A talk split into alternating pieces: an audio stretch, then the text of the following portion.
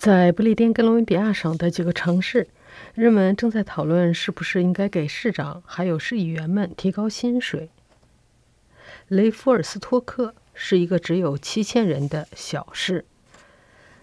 雷夫尔斯托克的议员科迪扬克说：“如果我们想指望市长能够全职工作，出席各种各样的会议，那就需要给他合适的薪水。”科迪扬克提出了一项动议。要求在今后三年内，把雷夫尔斯托克市议员的薪水从现在的每年一万五千加元提高到两万五千加元，把市长的薪水从每年三万加元提高到七万五千加元。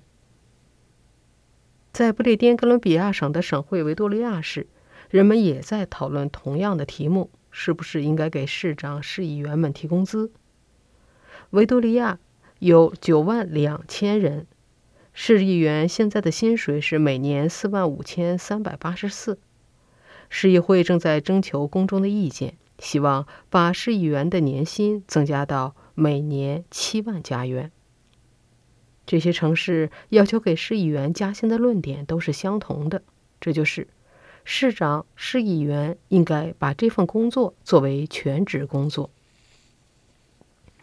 加拿大广播公司分析了不列颠哥伦比亚省每个城市市长和市议员的薪水。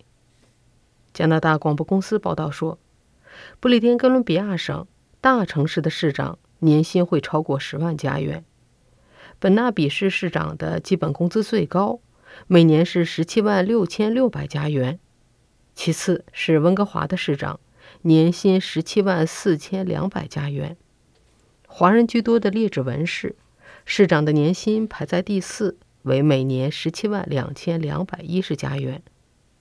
但是，如果把不列颠哥伦比亚省一百六十二个城市的市长的工资平均一下，他们的平均年收入只有大约四万五千加元。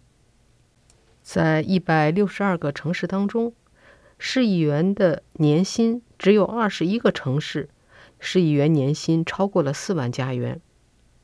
维多利亚的市议员本·伊希特说：“这样的薪酬是不可能维持生活的，所以很多议员都需要有第二份工作。”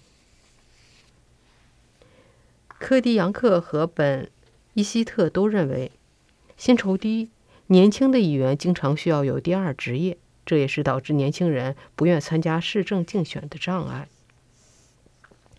雷夫尔斯托克的科迪扬克说。其实有不少年轻人想参加竞选，但由于报酬太低，不能养家糊口，所以他们不愿参加。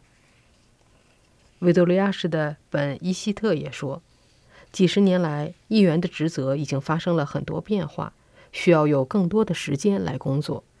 他说，一百年前，市议员只要管管市政的道路、下水道系统等公共设施就行了，现在。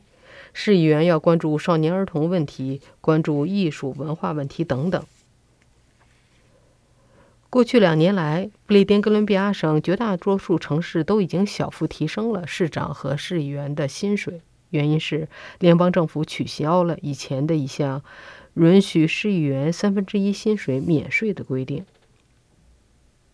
但是，每次只要涉及市长和市议员涨工资，都会引出一定的争议，而且。在市议员当中，许多人对自己给自己投票涨工资也感到不舒服。乔治王子市的议员科里拉姆奇就是其中一位。三十二岁的拉姆奇在去年当选为市议员，年薪是三万七千四百加元，这样的薪水是完全不够的，所以他还有另外一份工作。